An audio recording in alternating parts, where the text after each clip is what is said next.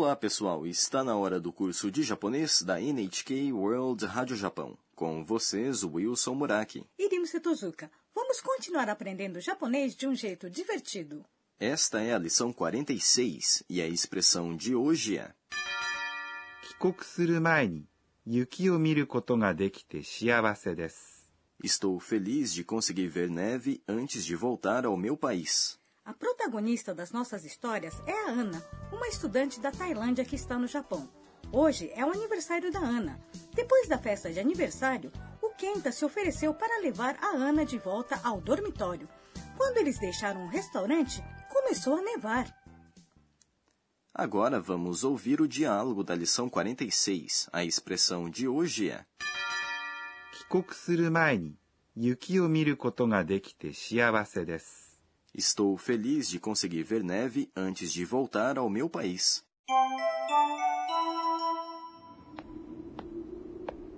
もしかして、雪これは粉雪。粉のようにサラサラしているでしょ帰国する前に、雪を見ることができて、幸せです。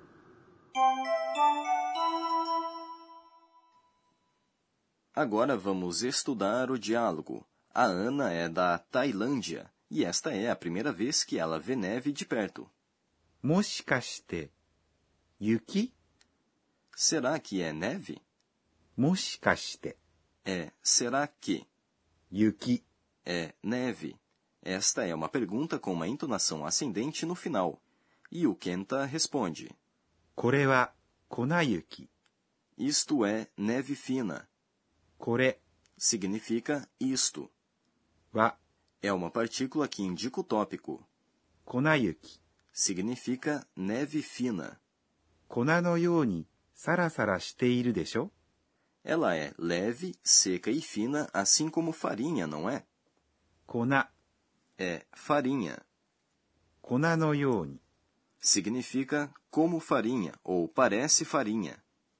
No yoni significa como, similar a. Sarasara. É leve, seco e fino, ou muito pequeno como grão. É uma onomatopeia. A próxima palavra, esteiro, é a forma do dicionário do verbo steimas, que significa estar em uma condição. Usando-se steimas como a onomatopeia, indica-se que algo está exatamente do modo como é descrito pela onomatopeia deixou significa não é? É uma forma casual e abreviada de deixou. Havíamos aprendido deixou como uma expressão de suposição.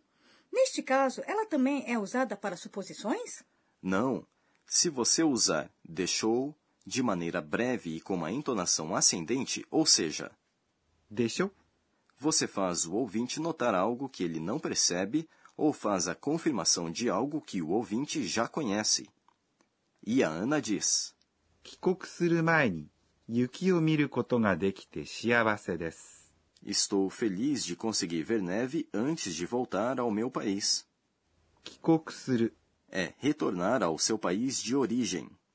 帰国 É retorno ao país de origem.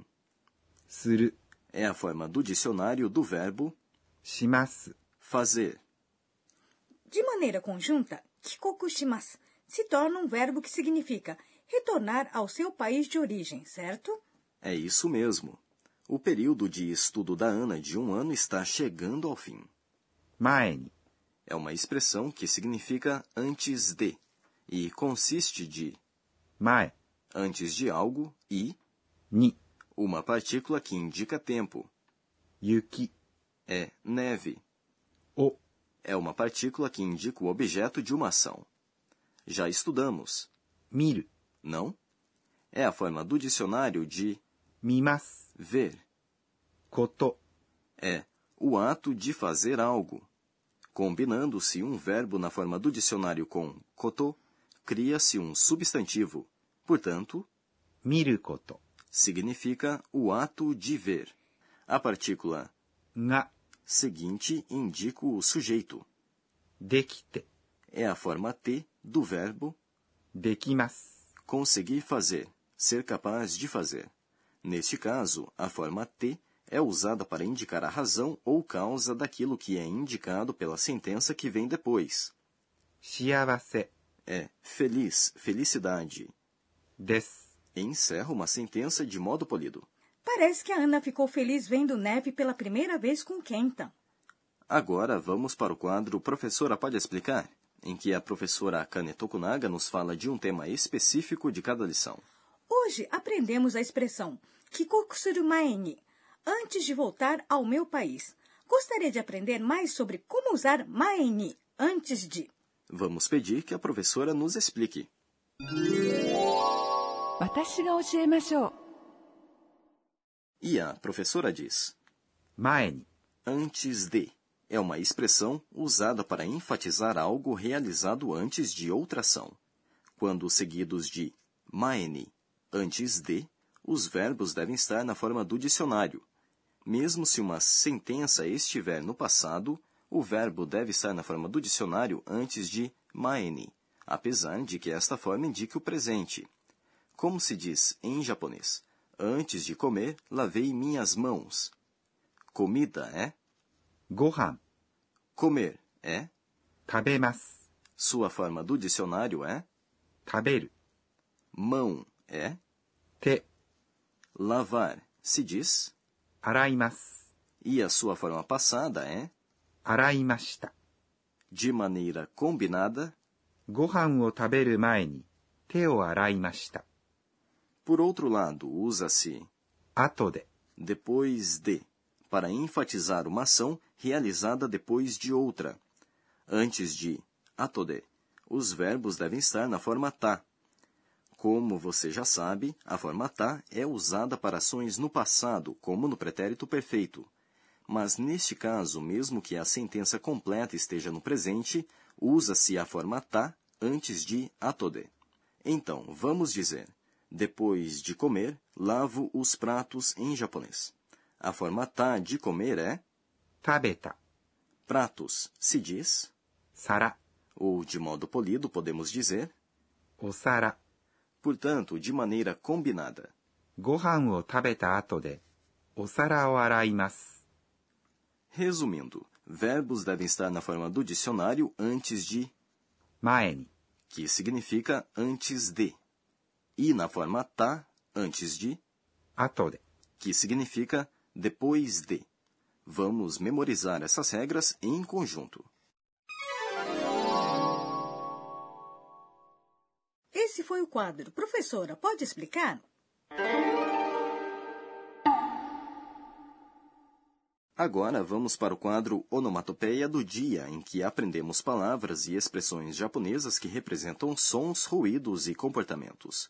Hoje vamos aprender expressões relacionadas com neve. Tira-tira. Tira-tira. É uma expressão que indica que coisas pequenas e leves, como flocos de neve, caem vagarosamente. A neve cai tira-tira, não é? Sim. E se for uma situação em que neva por muito tempo, pode-se dizer. Con-con. Con-con. Entendi. É a mesma expressão usada para tosse. Interessante.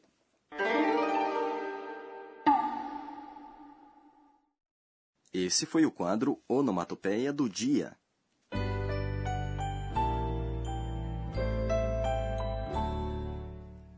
Antes do fim desta lição, vamos ver o que chamou a atenção da Ana hoje. Este é o caderninho da Ana. Eto, Neve fina é kunayuki. Neve que tem muita água é chamada de botan-yuki. Botan é o nome de uma flor. As pessoas dizem que grandes pedaços de neve se parecem com as pétalas de botan, ou seja, peônias.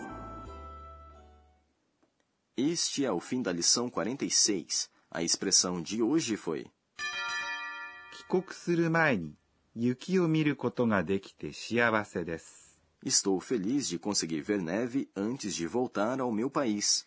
Na próxima lição, vamos acompanhar a Ana em sua última aula na universidade. Até lá!